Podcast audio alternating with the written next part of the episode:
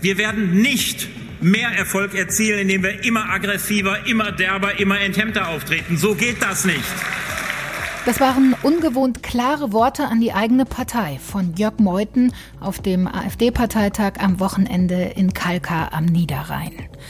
Eigentlich standen zwei große Punkte auf der Tagesordnung.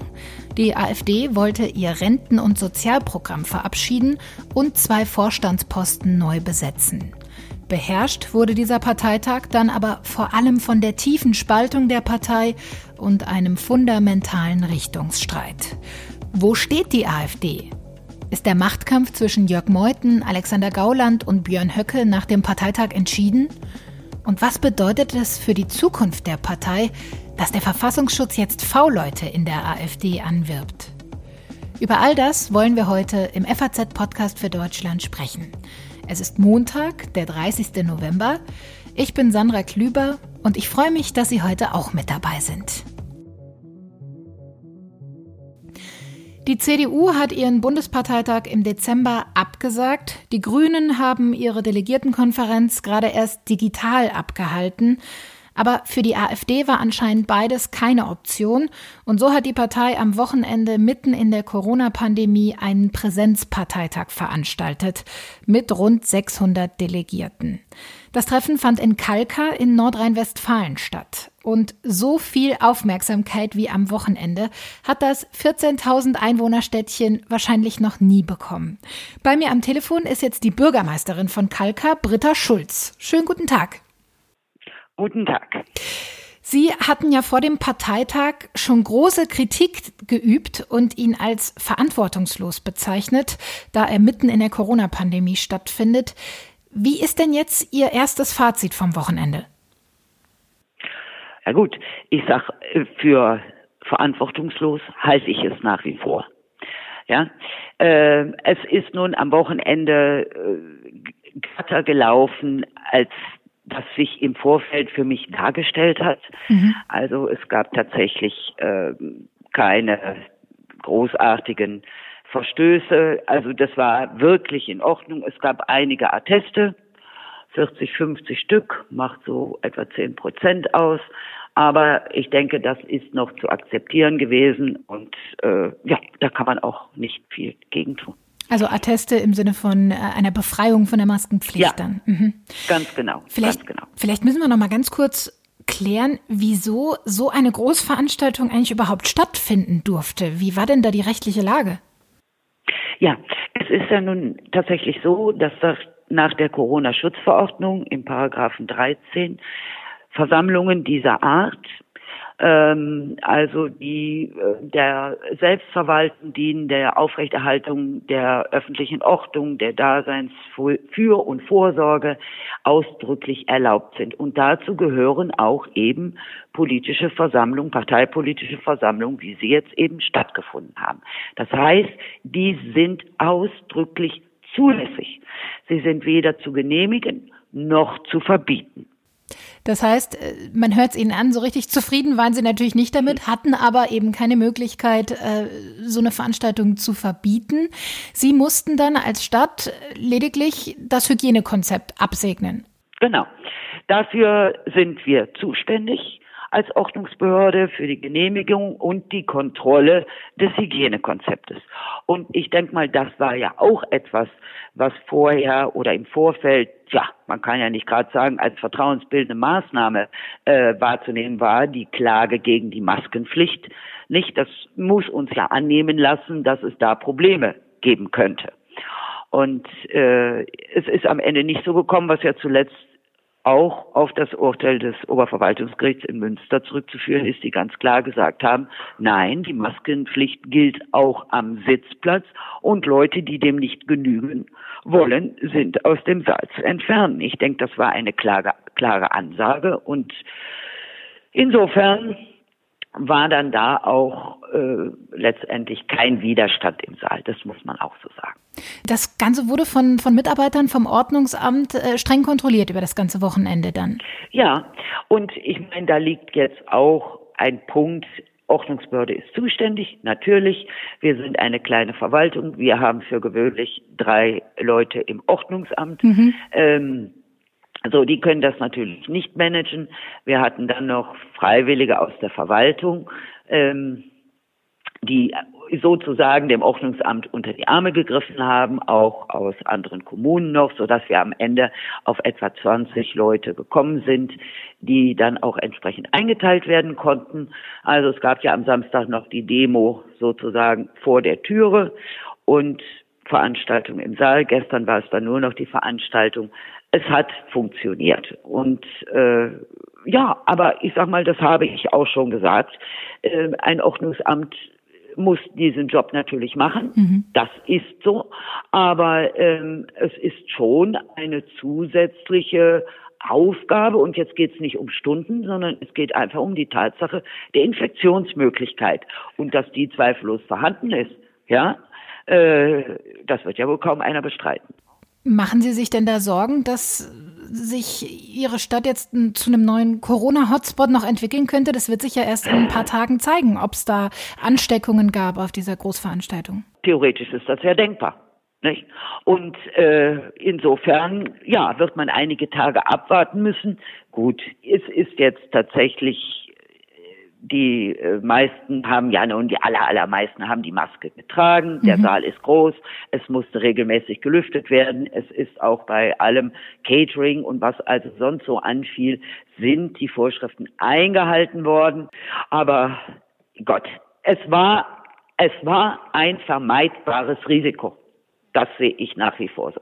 Ja, also auf dem Parteitag der AfD in Kalkar haben sich äh, ja eigentlich alle gut an die Hygienemaßnahmen gehalten. Es ist alles auch ruhig geblieben, auch bei den Gegendemonstrationen.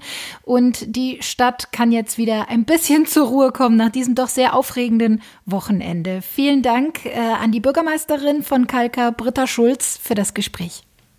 Ja, ich danke auch. Eigentlich wollte sich die AfD in Kalka betont geschlossen präsentieren und vor allem ihr Programm zur Renten- und Sozialpolitik verabschieden. Aber der seit Monaten schwelende Machtkampf innerhalb der Partei hat auch auf diesem Parteitag alles andere in den Schatten gestellt. Warum ausgerechnet Parteichef Jörg Meuthen den Streit weiter befeuert hat, darüber spreche ich jetzt mit Justus Bender, der sich als Politikredakteur der Sonntagszeitung seit vielen Jahren intensiv mit der AfD beschäftigt. Hallo Justus. Hallo, grüß dich.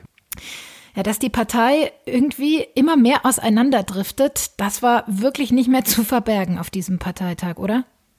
Ja, wirklich. Ja, und wie du eben schon fragtest, warum hat er das eigentlich gemacht? Das weiß ich jetzt natürlich auch nicht. Äh, ich kann ja nicht in seinen Kopf reinschauen. Hm. Aber eine Möglichkeit äh, könnte sein, dass er bei diesem Rententhema, um das es eigentlich gehen sollte, eigentlich gar nichts mehr zu sagen konnte. Denn er war gescheitert mit seinem, äh, seinem eigenen Vorschlag, den er bei einem früheren Parteitag mal gemacht hatte. Der lautete, schnell mal die gesamte gesetzliche Rentenversicherung abzuschaffen. Und das ist krachend gescheitert in der Partei. Und vielleicht wollte er dann nicht zu einem Rentenpartei Parteitag fahren und äh, einfach nur darüber reden, äh, wie gescheitert er ist, sondern wollte vielleicht irgendwie einen Impuls setzen, der das Thema verändert. Und das ist ihm ja gelungen. Ja, mehr als das kann man, glaube ich, sagen. Das war wirklich aufsehenserregend. Er ist hart ins Gericht gegangen äh, mit den radikalen Kräften in der Partei. War das auch so ein bisschen ein Seitenhieb äh, gegen Fraktionschef Alexander Gauland? Ja, absolut. Den hat er ja nicht äh, wortwörtlich erwähnt, aber äh, wenn man, wenn äh, ein AfD-Vorsitzender darüber spricht, dass es töricht sei, äh, ständig Bismarck zu zitieren, dann mhm. ist natürlich immer nur einer gemeint, nämlich Alexander Gauland, der Bismarck also wirklich äh, täglich zitiert. Ähm, und äh, das, äh, das scheint ein völlig ähm, zerstörtes Verhältnis zu sein zwischen den beiden. Ähm, äh, Gauland hat mal davon gesprochen, intern, äh, dass er fürchtet, dass Meuthen sein politisches Lebenswerk zerstört. Also die, die AfD ist sein, als sein Kind sozusagen. Äh, und das ist ein, ein wirklicher Krieg. Also ich glaube, zwischen den beiden ist das Tischtuch völlig zerrissen. Und so gibt's natürlich auch zwei Lager ähm, unter den Delegierten, die dann jeweils äh, ja auf der Seite von Gauland oder auf der Seite von Meuthen stehen. Und Jörg Meuthen musste am Sonntag dann auch heftige Kritik für seine Brandrede am Samstag einstecken. Herr Dr. Meuthen, Ihre Zeit in der AfD ist vorbei.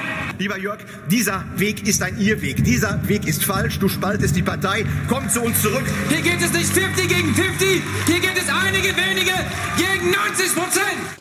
Ja, und ich glaube, dass die ähm, Kritik äh, möglicherweise auch äh, nicht nur dadurch entstanden ist, dass er so einen scharfen Ton angeschlagen hat, sondern dass das auch die Leute nicht überzeugt. Also Meutens Argument ist, die AfD muss sich mäßigen, um bei den Wählern erfolgreicher zu sein. Und das ist etwas, also wenn ich Rechtsextremist wäre in der AfD, würde ich sagen, wo hat die AfD denn den Erfolg? Den hat sie zum Beispiel in Thüringen, wo es äh, also mit dem Höcke ähm, wirklich eine, eine rechtsextreme Partei ist. Da holen die 23, 24 Prozent. Und in Hamburg zum Beispiel, wo die AfD sehr viel zahmer ist, da, da knapsen die an der 5-Prozent-Hürde rum. Mhm. Und äh, auch Meutens Argument sozusagen, dass wenn die AfD sich mäßig, dann wird also in Zukunft, dann werden die Bäume in den Himmel wachsen und sozusagen die AfD als neue CDU dann zur Volkspartei werden. Und auch da muss man sagen, also eine, eine zweite ähm, äh, einen zweiten rechten Flügel der Union äh, in der Parteienlandschaft äh, braucht man einfach nicht. Also ich, ich kann, ich glaube nicht, dass das erfolgreich wäre. Insofern hat ähm, bleibt dann von Meutens Rede letztlich für aus Sicht der AfD-Funktionäre nur übrig, äh, das ist ein Appell an das Gewissen. Äh, und äh, da würde ich sagen, das ist ja offensichtlich nicht vorhanden, sonst hätten die Leute schon viel früher mal die Kurve gekriegt. Und insofern läuft das ins Leere, denke ich, äh, was Meuthen da gesagt hat. Hm. Es ging ja auf dem Parteitag auch darum, zwei Vorstandsposten neu zu besetzen. Einer von denen äh, war der von Andreas Kalbitz, dem ehemaligen brandenburgischen Landeschef, der ja aus der Partei ausgeschlossen wurde. Auch da geht es ja letztlich ein bisschen darum, wie der Kurs der AfD weiter bestimmt wird. Mehrere Bewerber waren im Gespräch. Wer konnte sich denn da durchsetzen und aus wessen Lager kamen die beiden Kandidaten? Ja, also in, ähm, äh, beim Bundesschatzmeister hat sich Carsten Hütter durchgesetzt. Der kommt aus Sachsen. Ähm, das ist ähm, äh, jemand, der, glaube ich, also mit dem Flügel jetzt auch nicht auf Kriegsfuß steht, aber wohl dann nicht ein, ein sozusagen flügelhöriger Mann. Ähm, da würde ich aber vorwarnen, das sozusagen im Sinne des Flügelstreits zu interpretieren, denn das Amt des Bundesschatzmeisters ist äh, in der AfD und auch in allen anderen Parteien einfach ein sehr technisches Amt. Also mhm. da braucht man einfach jemanden, der, der gerade auch mit den wilden, wilden Spenden Studentengeschichten der AfD, äh, der da in irgendeiner Form versiert und ähm, fachkundig äh, da äh, die Buchhaltung führt. Ähm, und da äh, wurde halt jetzt der Kandidat genommen, auf den sich auch der Vorstand äh, ähm, dann schon in weiten Teilen früher geeinigt hatte. Ähm, und die, die Kalbitz-Nachfolge ist in, äh, in der Tat interessant, weil Frau Kota aus Hessen ähm, äh, gewählt wurde, ähm, die äh, offenbar von Meuthen unterstützt war und die jetzt auch nicht ähm, jetzt sozusagen völlig dem Flügel angehört. Ähm, aber auch da würde ich vorwarnen, das jetzt als den großen Triumph von Meuthen zu sehen, denn dass überhaupt darüber geredet wird, dass der Flügel möglicherweise mehr als 50 Prozent der Delegiertenstimmen kriegt auf so einem Parteitag, äh, das ist schon was äh, völlig äh, nie Dagewesenes. Also mhm. der Flügel war mal ähm, eine Bewegung, die vielleicht 10 Prozent der Leute kontrollieren konnte auf dem Parteitag und dann wuchsen sie auf 30 oder 40. Äh, aber hier ähm, sagen von 50 Prozent, dass sie überhaupt an diese Schwelle kratzen schon äh, und das gezeigt haben auf diesem Parteitag, ist ein, ein ungeheures Wachstum und, und zeigt, dass der Flügel immer stärker wird äh, und dass es letztlich äh, dann gar nicht mehr lange dauern wird äh, und die können äh, wirklich Kandidaten durchdrücken und können für mehr als 50 Prozent der Delegierten äh, für ihre Kandidaten äh, einnehmen. Mhm.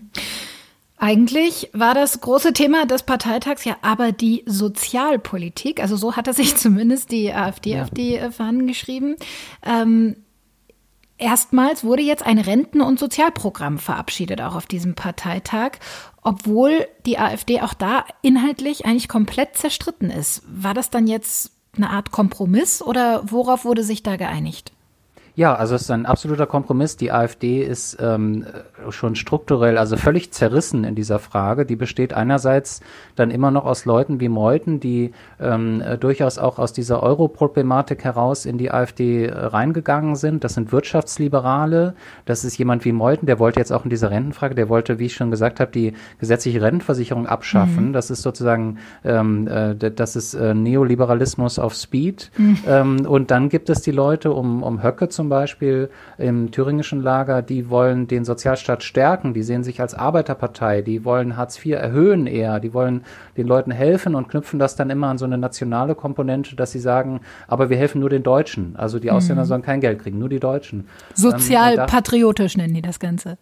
Ja, sozialpatriotisch, man könnte auch äh, sozial-national sagen mhm. und dann äh, kriegt man irgendwann ein, äh, läuft es einem kalt den Rücken runter, denn schon in dieser äh, Wortschöpfung liegt ja eine, ähm, historische Parallele. Ähm, aber es ist in jedem Fall so, dass sich in, jetzt bei diesem Konzept, was verabschiedet wurde, keine dieser radikalen Seiten durchgesetzt hat. Also es ist sowohl ähm, nicht reingekommen, ähm, äh, dass man ähm, bestimmte Erstattungen äh, zur Rentenversicherung nur auf deutsche Staatsbürger beschränkt und es ist auch nicht reingekommen, dass man irgendwie die gesetzliche Rentenversicherung auflöst. Äh, was stattdessen gemacht wurde, ist letztlich einfach ein, ein relativ graues, ähm, ähm, bisschen unaufregendes Papier zu verabschieden, ähm, wo dann irgendwie drinsteht, dass man die private Vorsorge stärken will und dass man äh, Politikerpensionen abschaffen will. Gut, das ist dann so eine populistische Forderung, dass man sagt, die, die sollen es nicht so gut haben, die da oben. Ne? Ähm, aber es ist letztlich, äh, äh hat die AfD sich so ein bisschen davor gedrückt, äh, jetzt da die große Entscheidung zu machen, hat einfach einen Kompromiss gefunden, der auch nicht sehr schillert. Also ich kann mir nicht vorstellen, dass die an äh, Wahlständen in Zukunft in den Fußgängerzonen dann ähm, äh, Parolen zur Rente auf die Plakate schreiben, denn mhm. das ist alles viel zu grau dafür, ähm, sondern ich denke, sie haben einfach diese Lücke geschlossen. Vorher äh, konnten Politiker anderer Parteien sagen, äh, die AfD, die kann nur ein Thema und äh, bei den anderen hat sie nicht mal ein Rentenkonzept und jetzt sagen AfD-Politiker, nee, wieso, wir haben doch ein Rentenkonzept, äh, können sie sich durchlesen, haben wir beschlossen äh, und das war's dann auch. Ich glaube, das war dann sozusagen, ähm, es wird dann für eine längere Zeit das letzte äh, sein, was man von der AfD zur Rente hört. Äh, sie haben einfach diese Lücke zugemacht jetzt. Mhm. Und da kann man jetzt erstmal einen Haken dran machen. Du ja. ähm, hast für die Sonntagszeitung ähm, eine sehr, sehr spannende Recherche gemacht, denn nicht nur der Parteitag hat am Wochenende für Schlagzeilen gesorgt, sondern auch die Nachricht, dass der Verfassungsschutz damit begonnen hat, V-Leute in der AfD und der Jugendorganisation der Jungen Alternative anzuwerben. Wie muss man sich das denn genau vorstellen?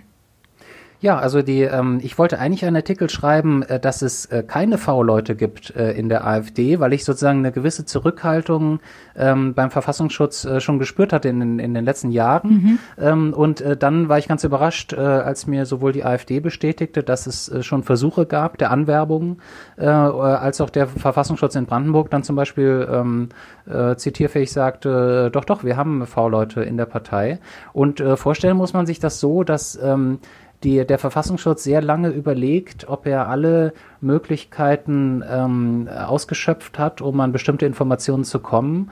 Und dann werden ganz gezielt äh, Personen identifiziert, die äh, als Wackelkandidaten gelten, möglicherweise intern, die vielleicht auch ähm, äh, nicht so wohl gelitten sind äh, von Parteifreunden ähm, und die werden dann angesprochen. Und dann ähm, kennt man das aus dem NSU-Komplex, da gab es dann ähm, V-Leute, die unheimlich viel Geld bekommen haben und das ist äh, heute nicht mehr so. Also muss ich das eher so vorstellen, dass die ähm, äh, eine Charmoffensive starten und dann steht dann äh, auf einmal ähm, nach der Arbeit äh, kommt ein Rechtsextremist raus und auf dem Parkplatz stehen zwei nette Herren vom Innenministerium, so stellen die sich dann vor, die sagen gar nicht Verfassungsschutz und die sagen erstmal, ähm, wollen wir uns nicht mal unterhalten. Wir mhm. finden das so interessant, welche Rolle sie spielen, wie viel sie wissen auch über diese Szene. Sie sind doch ein so kundiger Mann und äh, ähm, das wir, uns würde uns sehr interessieren, was sie, was ihr Urteil ist. Äh, und so ähm, werden die Leute so ein bisschen reingezogen in ein Gespräch und, und es geht eher um um ähm, Schmeichelei als äh, darum, dass man da jetzt die Geldbündel rausholt und die Leute kauft. Was darf denn aber der Verfassungsschutz? Da gibt es ja vermutlich strenge rechtliche Regelungen, wer dann zum Beispiel äh, verhört werden darf, in Anführungsstrichen, wer vielleicht sogar abgehört werden darf.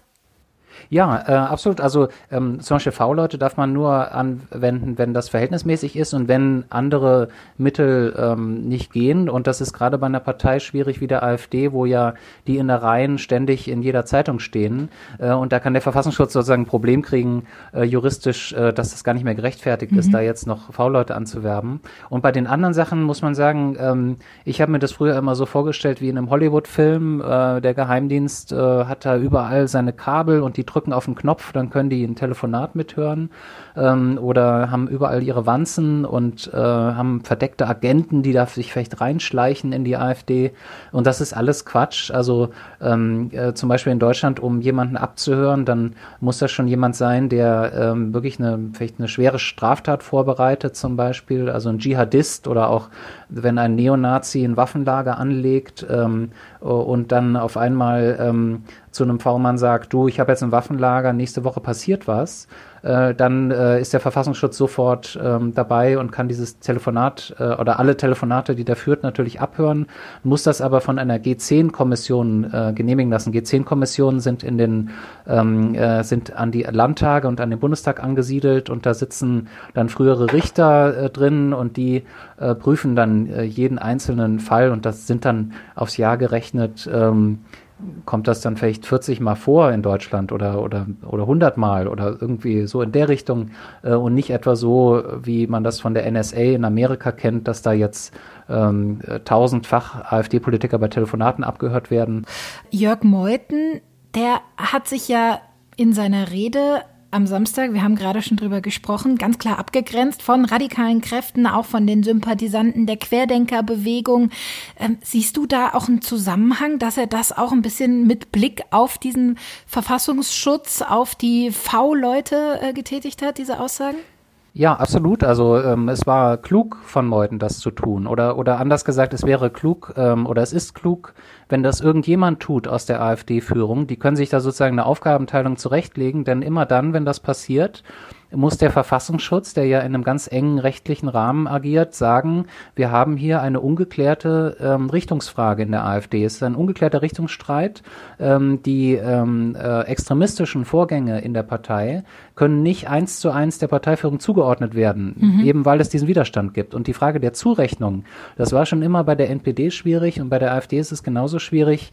Ähm, äh, es gibt immer Extremisten in solchen Parteien und die sind manchmal in der dritten Reihe und das sind vielleicht irgendwelche Nobodies. Ähm, wie belegt man jetzt äh, äh, gerichtsfest, äh, dass das wirklich Ausdruck der Gesamtpartei ist und nicht nur irgendein, äh, irgendein Irrer, der da irgendwas erzählt? Und ähm, das hat Herr Meuthen jetzt erschwert durch diese Rede. Also und da werden auch die Verfassungsschützer jetzt ähm, äh, vor der Herausforderung stehen, dass sie ähm, das zum Beispiel in ihrer, wenn sie, wenn sie an Belegen arbeiten für den Extremismus der AfD, müssen sie das entweder erklären, warum vielleicht Herr Meuthen nur ein einsamer Rufer ist in einem extremistischen Meer, ähm, oder ob es äh, da wirklich noch so eine ungeklärte Frage, so eine Spaltung gibt. Mhm.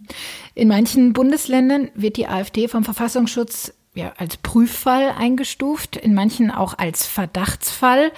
Ähm, was bedeutet das Ganze denn jetzt für die Zukunft der Partei? Ja, also ähm, es wird jetzt gerade gearbeitet an der Vereinheitlichung. Wie du gesagt hast, das ist überall anders. Ähm, mancherorts ein Prüffall, dann Verdachtsfall. Ähm, und äh, die Verfassungsschutzbehörden in Bund und Ländern arbeiten jetzt schon seit Monaten äh, mit Materialsammlungen daran, ähm, um das zu vereinheitlichen und um die AfD bundesweit als Verdachtsfall einzustufen. Und das bedeutet dann, dass sie überall nachrichtendienstlich beobachtet, observiert werden kann, ähm, dass man überall V-Leute äh, führen kann.